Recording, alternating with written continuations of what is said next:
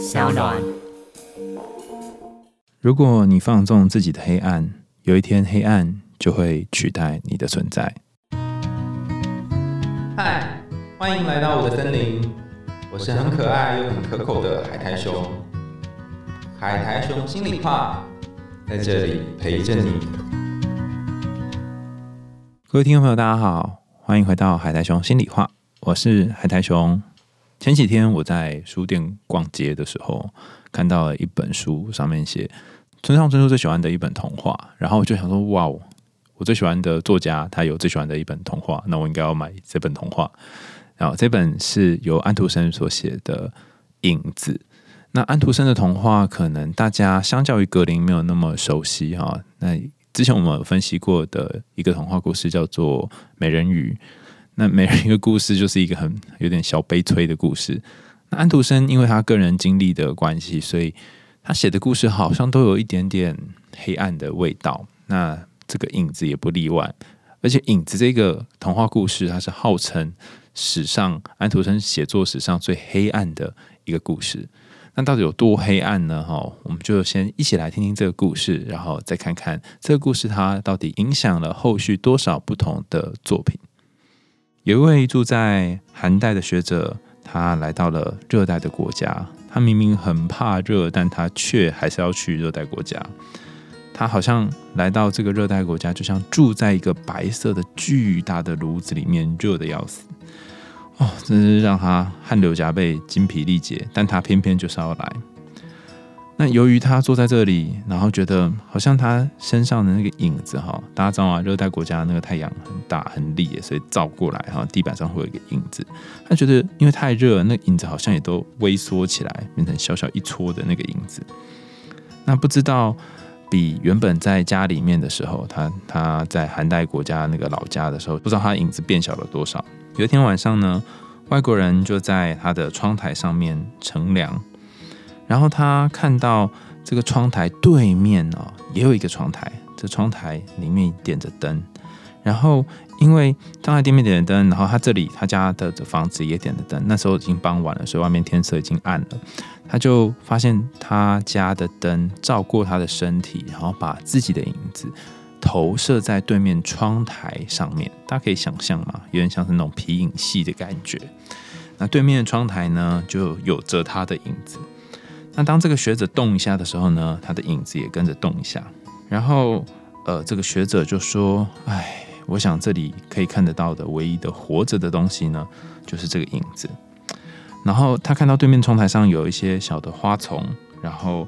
那个花的后面有一些门，因为它是对面窗台嘛，所以窗台可以看到那些房间里面的样子。有一些小门是半开着的，不知道里面是不是住着谁，可能会住着一个漂亮的女生之类的哈。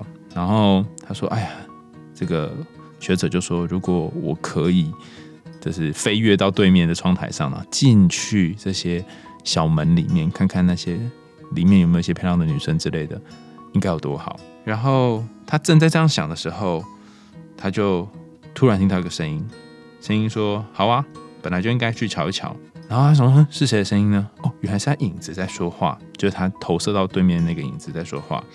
那他心里想说：“好，要去就去啊。”他说：“那么，请你走过去吧。”哈，那你要代替我进去吗？哈，然后影子就对他点点头。那时候他影子也没有说什么哈，然后他说：“好，那我就派遣你哈进去里面看看。”但是不要一去就不回哦，哈！后来这一个学者就站起来，然后窗台上的影子也站起来。当这个学者转身进去自己房间里面的时候呢，那个学者的影子也转身进去对面的房子里面。这样可以理解吗？就是那个影子没有跟着这个学者一起回到房间。那当学者回到床上，然后把这个窗帘拉起来，隔天早上起来的时候，发现，嘿，他的影子竟然不见了。好就他脚下竟然没有影子了，他想说：糟糕，糟糕，糟糕！我昨天随便说说的，怎么我的影子就此不见了？哈！不过这个紧张的日子也没有过了很久，隔了一阵子之后呢，那影子又慢慢慢慢长得出来了。因为毕竟在热带国家嘛，哈，就是很热，所以都会有影子，慢慢慢慢长出来。然后呢，他又有一个很像跟他差不多大的影子，有点像长胡子这样子。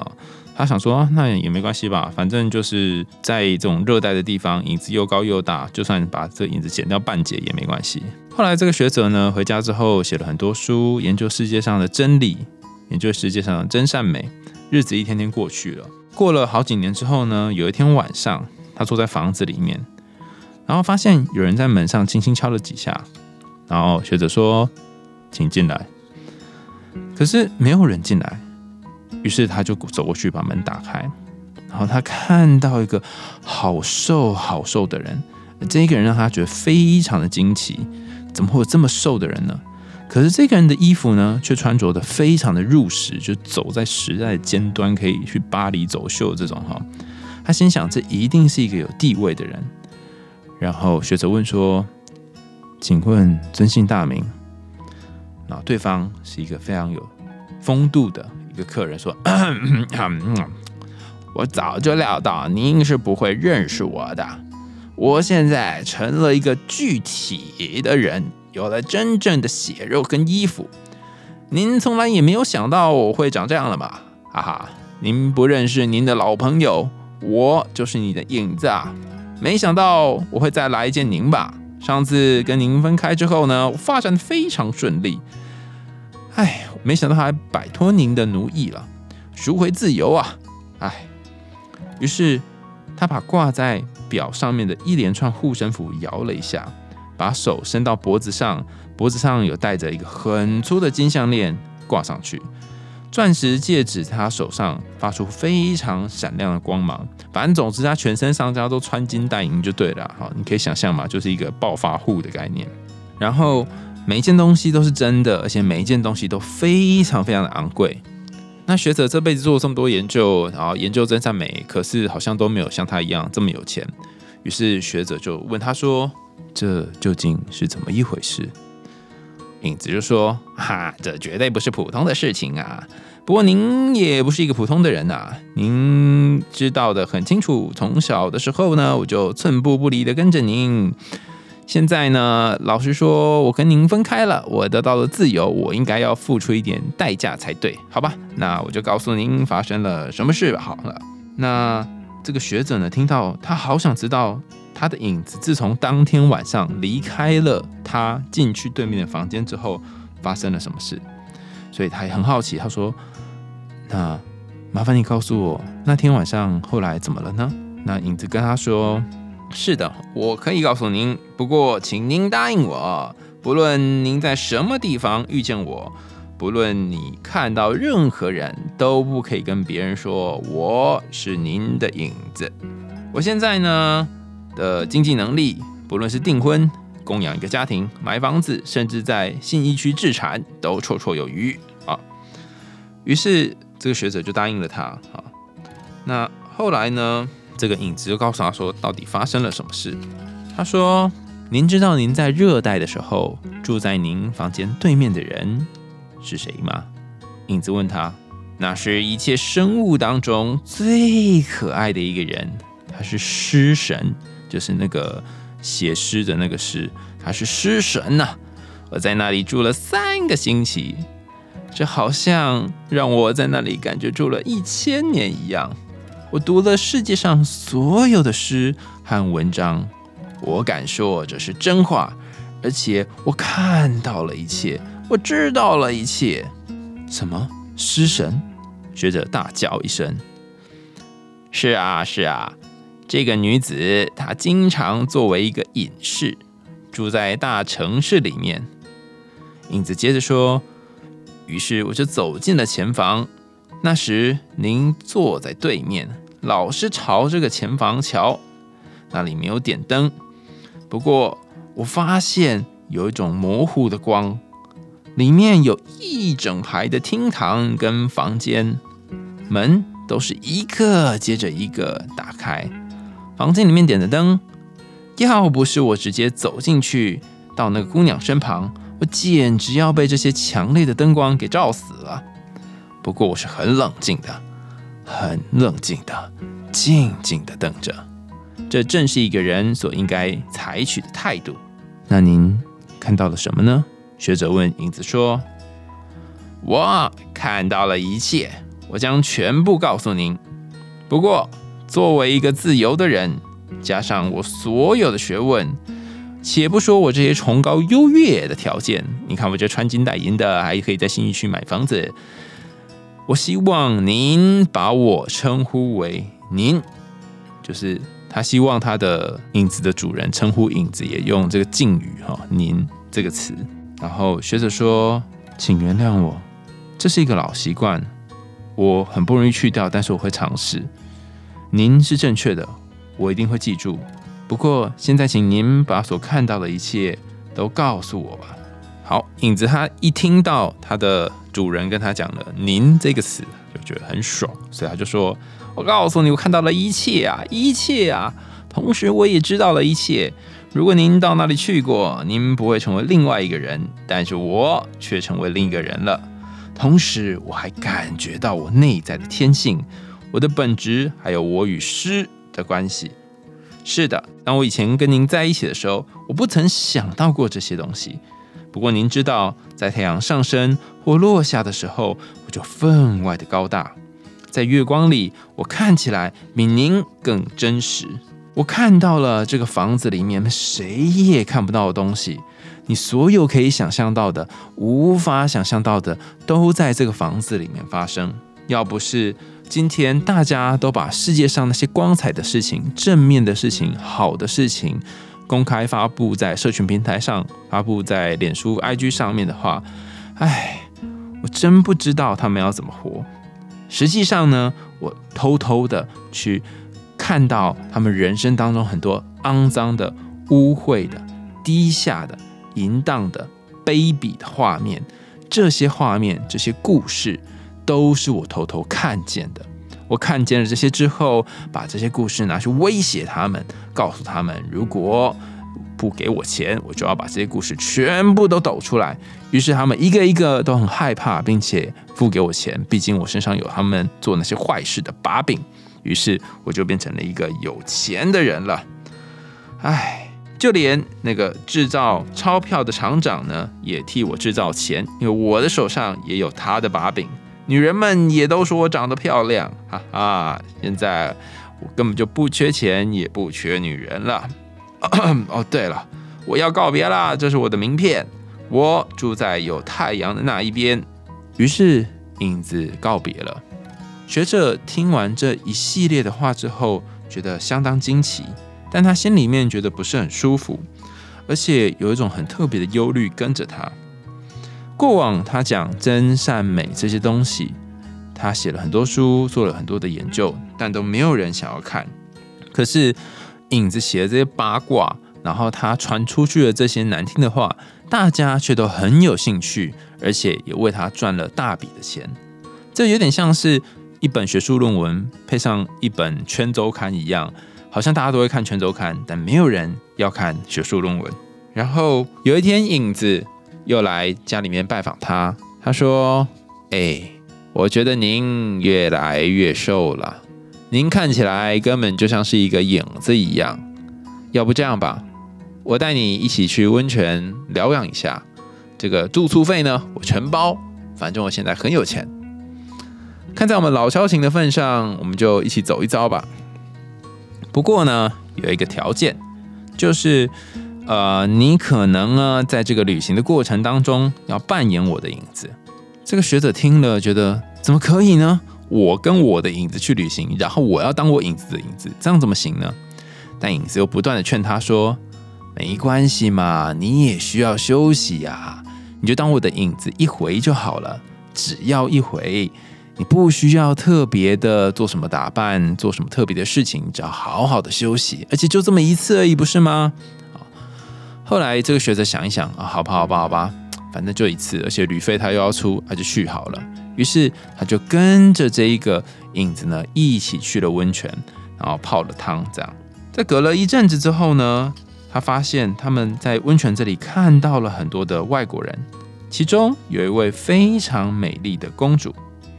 他得到了一种病，那就是他的目光过于锐利，一下子把什么事情都看透，这让人感觉到很不安。剧情发展到这个时候呢，影子已经不称呼学者为您了，直接称呼你。那反过来，学者还是要称呼他的影子为您，你可以理解吗？一开始本来是反过来的，就是学者称呼影子为你，然后影子称呼学者为您，但是现在整个颠倒哈，那可见他们地位呢有一个很大的转变。那回到公主的故事哈，公主这边呢，她似乎有一个看透人心的能力，但是这看透人心的能力太过锐利了。结果她发现，咦，好像在这群外国人当中呢，有一个人跟其他人长得不一样，就是这个影子。她说，这个新来的人呢，好像不知道为什么跟别人有一点不同。于是她很好奇，她就跟这个陌生的绅士，就是这个影子聊天。然后影子就告诉公主说。公主殿下，您现在的身体应该好多了吧？我知道您的毛病是您看事情过于尖锐，不过这个毛病已经没有了，您已经治好了。我恰恰有一个不平常的影子，您有没有看到老跟我在一起的这个人呢？别人都有一个普通的影子，但我却不喜欢普通的东西。我的影子跟别人的影子不一样。公主心想。他的确看到这一个影子，哦，身上有一个奇怪的影子，哈，就是那个学者。然后他又被他这句“你竟然看穿了我的影子，跟别人不同”的这句话给蛊惑。他觉得，哈，难道我这个尖锐的病已经好了吗？我本来看别人太尖锐，但原来并不是吗？我真的可以看到一些东西吗？然后公主就跟这个影子说：“我的病真的已经治好了吗？”这真的是世界上一个最好的温泉，它原来有一种奇异的力量。不过我还不打算要离开这里，这个地方有好多人，而且你这个陌生人我很喜欢。我只希望他的胡须不要长起来，因为如果他胡须长长的话，那么他就要走了。他就对这个影子说：“这天晚上。”公主跟影子呢，就在一个宽广的大厅里面跳舞，然后两个人一边跳舞一边聊聊过去的事情。他们两个一边聊一边跳舞。公主试图出一些问题，想要考考这个影子。然后影子说：“哼，公主，你这个问题太简单了。我告诉你，简单到我连我的影子都会回答。不如你去问问看我的影子吧。大家记得吗？这个影子的影子就是那个学者哈。所以。当然，问学者什么学者什么都会啊哈。那公主就把问题问了学者，学者也真的答出来。公主内心想：天哪，一个人的影子竟然都可以这么聪明，那么他本人应该会更聪明吧？就更爱上了这个影子。她心想：嗯，有一个聪明的影子的人，一定不是一个普通人。如果我嫁给他的话，那么对我国家的人一定是一个莫大的喜事。好，我要这样做。好，于是呢，他就跟影子马上谈妥了婚事。可是这个影子的影子呢，就那个学者开始觉得有点不对劲。好，他说：“这样真的好吗？这样真的好吗？”好，然后影子就跟学者说：“请听着，我的好朋友，现在一个人所希望能得到的幸运和权利，我都拥有了。以后呢，你将跟我永远住在一起，我们可以住在宫殿里。”跟我一起坐我的皇家马车，而且每年还可以领十万的俸禄。不过你得让大家把你叫做影子，并且同时永远不能跟别人说你是一个独立的人。一年一度，当我坐在阳台上，在阳光里让大家看我的时候，你得像一个影子，乖乖的躺在我的脚下。我要告诉你哦，我要跟公主结婚了，而且婚礼就在今天晚上就要举行了。学者说：“哎。”你这未免做的太过火了吧！我不能接受，我绝对不干这样的事。你这简直是欺骗公主和全国的人民！我要把一切的事情讲出来。我是人，你是影子，你只不过打扮的像一个人一样罢了。影子说：“呵呵，绝对没有人会相信你的话，请你放聪明一点吧，否则我喊警卫了。”学者说。我我我我我要直接去告诉公主。影子说：“哼，去呀！但是我会比你先去，而且你会进监牢。”事实上，也真的发生了这样事。因为影子提前一步来到公主面前，跟公主说：“实不相瞒，我的影子想要取代我，真不知道该怎么办才好。他甚至想要把我变成他的影子。唉，可怜的影子啊，怎么办呢？他已经疯了。公主说：“好可怜的影子哦，他真是不幸。我们一起把他从渺小的生命当中解脱出来吧。那我们该怎么办呢？不如把他不声不响的处理掉吧。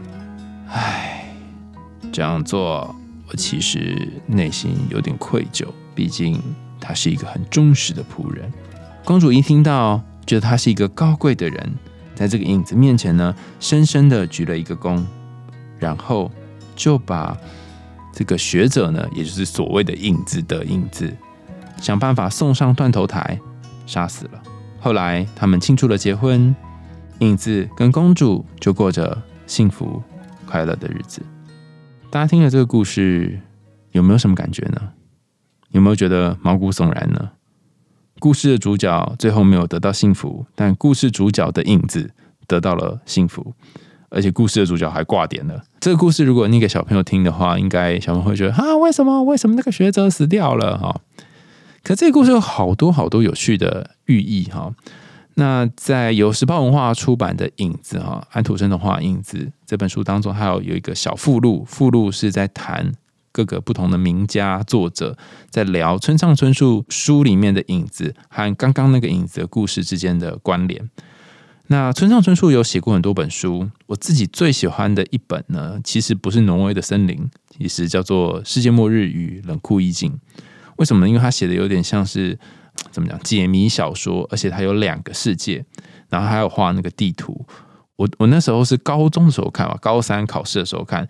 我一边看的时候，一边觉得我好想进去书里面的世界，就是那种就图书馆，然后只有做梦读梦的一个地方，然后有湖等等，哈，就觉得哇，厚厚的一本书，但是进在里面世界是挺好的。那这一本书之所以会拿来跟影子一起来呼应的原因，是因为呃。如果我没有记错的话，应该是《世界末日与冷酷意境》，它是两个故事的组合，一个是世界末日的故事，一个是冷酷意境的故事。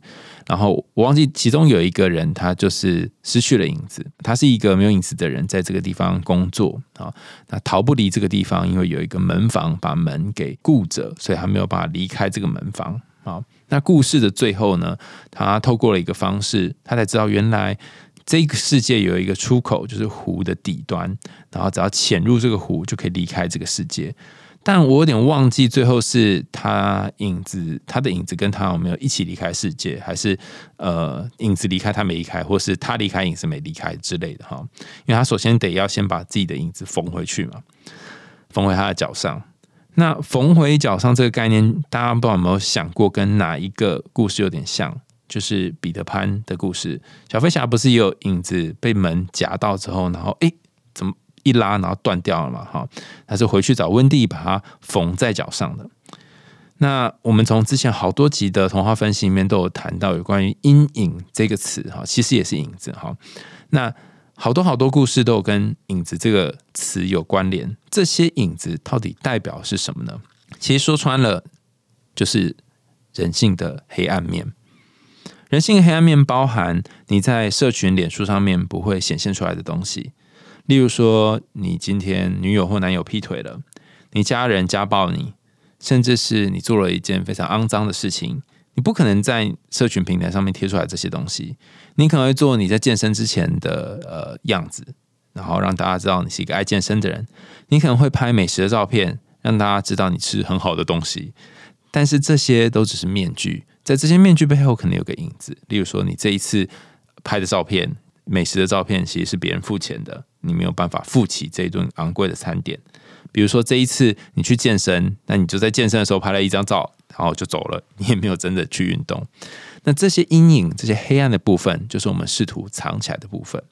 那这个故事它要讲的是什么呢？其实它讲的东西非常多，但我们先从故事的最开始来说明看看。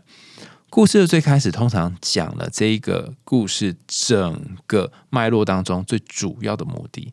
一开始呢，是学者，他本来是住在一个不是热带的地方的学者，他特别来到热带，等于说他离开了一个他所熟悉的环境，离开他平常习惯会待的地方，到一个他不会待的地方。所以，什么时候你的黑暗跟阴影会展现，然后甚至把你自己给吞噬掉呢？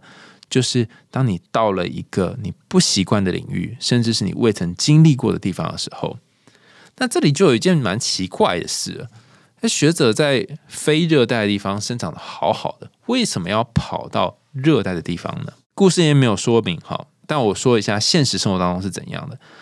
现实生活当中，呃，我们之前有好几集故事有讲到哈。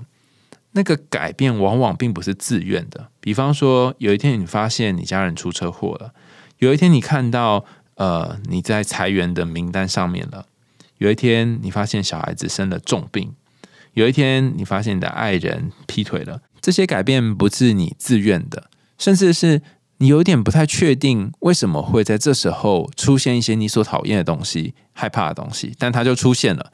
那你这时候几种做法？第一种就是面对它。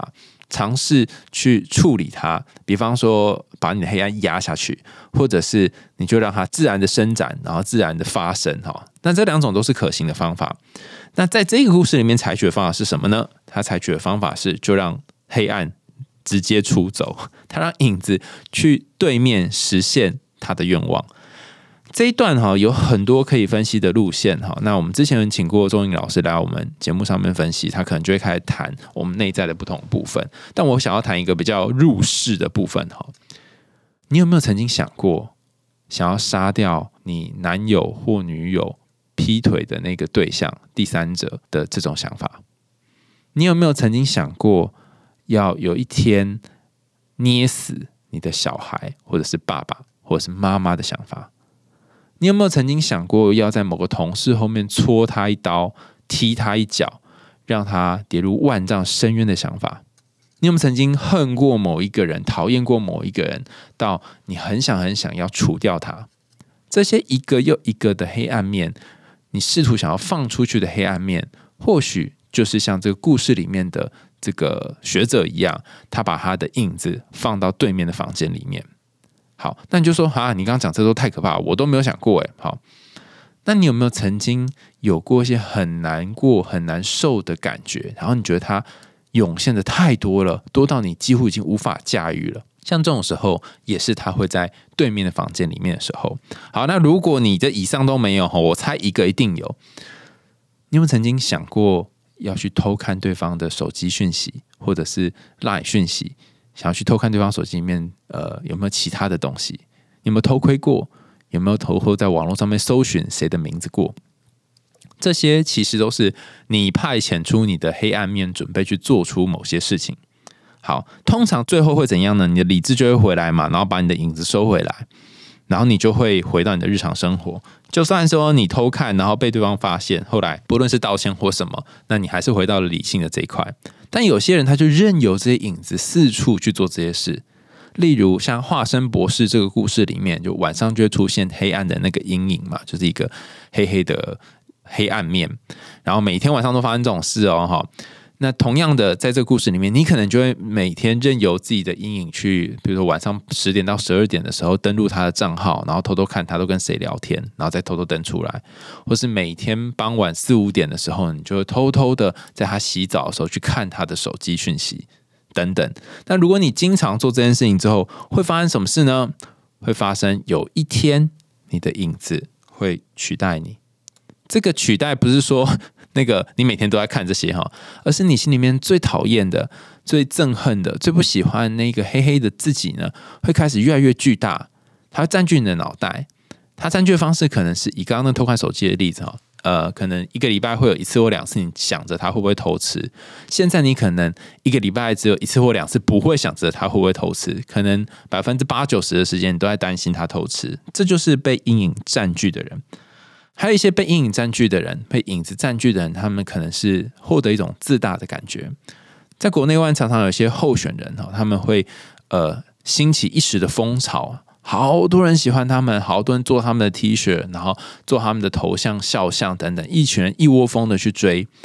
那追追追追到后来，才发现天哪，他根本就是个骗子，或者天哪，他根本说话不算话。那这整个过程其实是来自于某一个人他内心当中比较黑暗的那个部分出现了，然后他勾动了大家的黑暗跟匮乏，所以这整个集体都在一个呃跟着影子起舞的状况下。等到这个东西垮台了，这个影子跌落了，那大家经历了失落，其实也才是重生的开始。在这个故事里面，哈，主角不是最后挂点吗？但他挂点之后，他才有机会重生啊，因为他的这个影子已经整个霸占了他。所以案情发展到，如果你在现实生活当中，你觉得你已经被影子给掌控了，或你觉得你已经被整个这个黑暗给控制住，那该怎么办呢？那你可能要经历一次的失望，或经历了一次垮台。那这一次垮台跟失望，才会让你人生按下重新播放或是重开机的按钮。在这个故事当中，还有一个部分，我觉得也非常值得分析哈，就是狮神跟公主，就是那个狮狮神，就是前面说那个房间里面有一个狮神嘛，好像很美丽、很美丽的狮神。我们先前有一集在讲好奇心哈。人家说好奇心会杀死一只猫，但是有些时候揭开好奇的这个角色呢，可能会杀了你自己。我们之前有一次在谈那个巴巴亚嘎的故事，哈，美丽的瓦尔丽莎里面有谈到，呃，巴巴亚嘎问了瓦尔丽莎说有没有什么你要问的问题，然后瓦尔丽莎想问房子里面的三只手是什么，但他最后选择没有问。那没有问这件事情，就保存了他的性命。诶，有些事情或许你不知道会比较好啊，你没问，可能反而会让你比较快乐。但你如果问了，你就来不及回到没有问的状态。这一个学者，他其实知道了很多事，可他不知道那个房间里面有什么。那他派了这个影子去，然后甚至去问了。他在这个影子身上有一个他想要的东西，就是他想要知道那房间里面有什么。可大家发现了吗？这个影子他有说房间里面有什么吗？他什么狗屁也没说，他就说我里面你所想得到的、想不到的都有，他不就什么都没讲吗？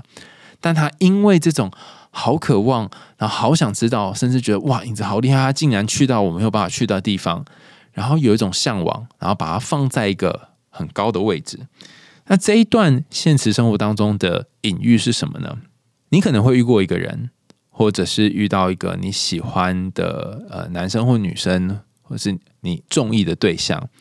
你觉得他特别厉害，特别好，身上有你崇拜的地方，然后你跟他特别靠近，甚至近到了一个你会觉得啊，好像应该要在一起的地步了。但有一天你会发现，他身上有一些好黑的东西，有一些你不喜欢的东西，你会觉得我一开始怎么这么笨，这么蠢，这么傻？但现在你听了这个故事之后，你可能要在心里面放一个放大镜，就是。有些时候，你认为对方那个好棒很好，或者是他知道好多东西，好聪明、好纤细、好敏感，这一个部分的你，其实是一种投射。你投射心中那种想象的完美美好对象，在这个人身上，尽管他本来并不是这样。常常人会说，我想要找的是一个灵魂伴侣，可是会不会这个灵魂伴侣？真正那种超灵魂是不会存在的，可能部分灵魂可以的哈，超灵魂很难存在。所以你找到的它只是一个极光片语，而不是真实的它的样子。另外一个角色哈是公主的这个故事里面出现两个类似女性的角色嘛，一个是狮神，一个是公主。你会觉得公主这个人也有点瞎吗？就影子跟他说什么，他要相信了。甚至影子最后说要杀死这个主角，他也就真的杀死了主角。那公主扮演的角色是什么呢？这里又有一个呃，我觉得不是那么容易理解的概念哈。我不知道大家身边有没有遇过一种女强人，或者是男强人，我觉得都可以哈。就是你会发现他个性当中有一块部分是非常的固执跟强硬的，他可能对自己很严格，然后对别人也很严格。然后把这个严格呢内化到所有人身上，你不喜欢你就不要做啊，或者是不然我就 fire 你之类这种非常非常严厉的部分。那这个严厉的部分等于是把身边人都杀死嘛。那如果你的内在个性里面有住着一个这样种女强人，不是不是我们刻板印象中女强人，是会什么东西不要他就砍掉的这种人的话，他很可能就会被。阴影给操控，比如阴影可能是下棋的人，那这个女强人可能就是一个棋子。那这里用女强人而不是用男强人的原因，不是因为性别刻板印象哈，而是呃，通常这一个女强人的角色，她内心其实有一个温柔的、或者是有一个像是刻板当中女性化的部分，比较柔的部分，可是它却要呈现出那种想要去割断一些什么东西，或想要去铲除一些什么东西的部分。比方说，你因为很爱一个人而伤害一个人；比方说，你因为很在乎某一件事情而放弃一些事情。这里的过程是很矛盾的，可是那个柔软的部分跟刚硬的部分是同时存在的。那倘若你生命当中遇到了这种呃明明很在意，但是却要放弃的行为或状况的话，那会不会就是你心中的那一个公主被影子给操控了呢？最后，我想说，大部分的时候，我们都会意识到影子的存在。那不是每一次都可以逃离被影子的掌控，可是我们可以试着去发现影子在什么样的时候即将要掌控我们。在这个故事里面，它的掌控开端来自于影子要出全部的旅费带学者去旅行嘛。所以，通常影子要操控你的时候，会先给你一些甜头、一些好处。比方说，自大的影子如果要出头的话，他可能会像像先让你选上里长，然后选上部长，啊，选上市长之类的，哈，然后你就去竞选总统、总理之类的。比如说，可能是呃那个自卑的影子，他可能一开始会让你先觉得自己某件事情做不好，然后慢慢的再变成你某一个活动的表现或某工作不好。然后慢慢的变成你整个人都不好，所以这个影子膨胀的过程，它是需要一点一点一点的累积的。那这个累积的过程当中，你势必获得好处。以刚刚后面那个例子哦，就是自卑来说，可能比较困难理解，所以我解释一下。当你觉得自己自卑的时候，其实你很多事情可以不用做，因为你觉得自己做的不好嘛，然后别人就会帮你做完。你可以进入受害者的角色跟位置，然后慢慢慢慢的，你越做的东西就越少。这就是影子给你的甜头跟好处。所以总观今天的节目哈，我们谈到了不同的作品里面都有谈到影子或阴影这个概念，然后我们也谈到了，如果你不想要被影子控制，首先你要先知道这个影子带给你什么样的好处。最后我们又谈到说，诶，其实好多时候我们都很喜欢去看那些黑暗的东西，而不喜欢看那些光明好的东西。原因是因为这些黑暗的东西有一种很莫名的吸引力。但我们要知道它的吸引力是什么，才不会有一天把自己给杀掉。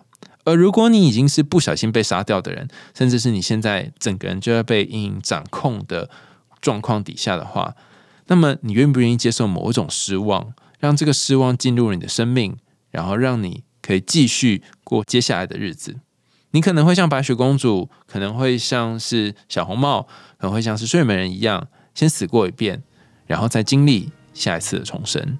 今天的海岸熊心里话就到这里告一段落啦，感谢你的收听，欢迎大家在 Apple Podcast 或其他留言管道告诉我们你听完故事的想法哦，也欢迎你通过上当这个平台小小赞助阿熊我们家猫咪的罐头哦。想听更多有趣的童话故事和心理学知识吗？海岸熊心里话，我们下次见，拜拜。